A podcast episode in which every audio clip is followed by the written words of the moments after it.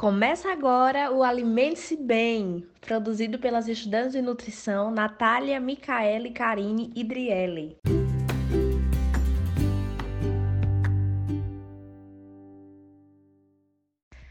Olá, pessoal! No decorrer desse podcast, nós vamos te ensinar a como preparar o chá de forma correta para que se consiga extrair todos os seus benefícios. A infusão das folhas da planta Camellia sinensis com água quente deu origem ao famoso e delicioso chá. Tradicional da China, a bebida ficou mundialmente conhecida e acabou dando nome para toda imersão de folhas, raízes, sementes e outras plantas na água quente. O modo de preparo varia de acordo com cada planta. Para folhas, flores e plantas aromáticas, o indicado é utilizar o método chamado infusão onde a água fervente é colocada sobre a erva fresca ou seca e em seguida abafada, deixando em repouso por aproximadamente 10 minutos. Não é aconselhável ferver a água juntamente com esses tipos de ervas, porque além de, das essências evaporarem, as ervas podem perder suas propriedades medicinais. Outro método utilizado é a decocção, mais adequado para cascas, caules, frutos secos, raízes, semente e também para outras partes de maior resistência à ação da água quente.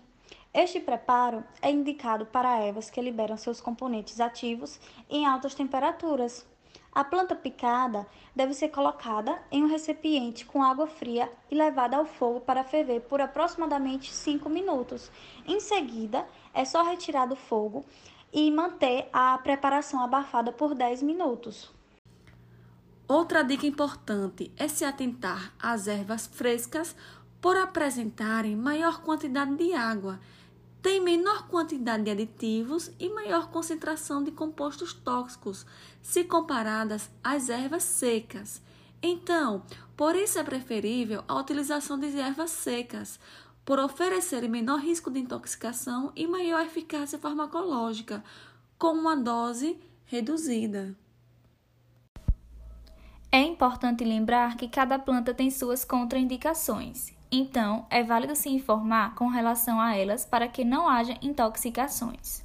Os chás devem ser ingeridos logo após ficarem prontos, pois assim evita a destruição dos componentes ativos presentes na bebida. Pronto, agora é só se deliciar.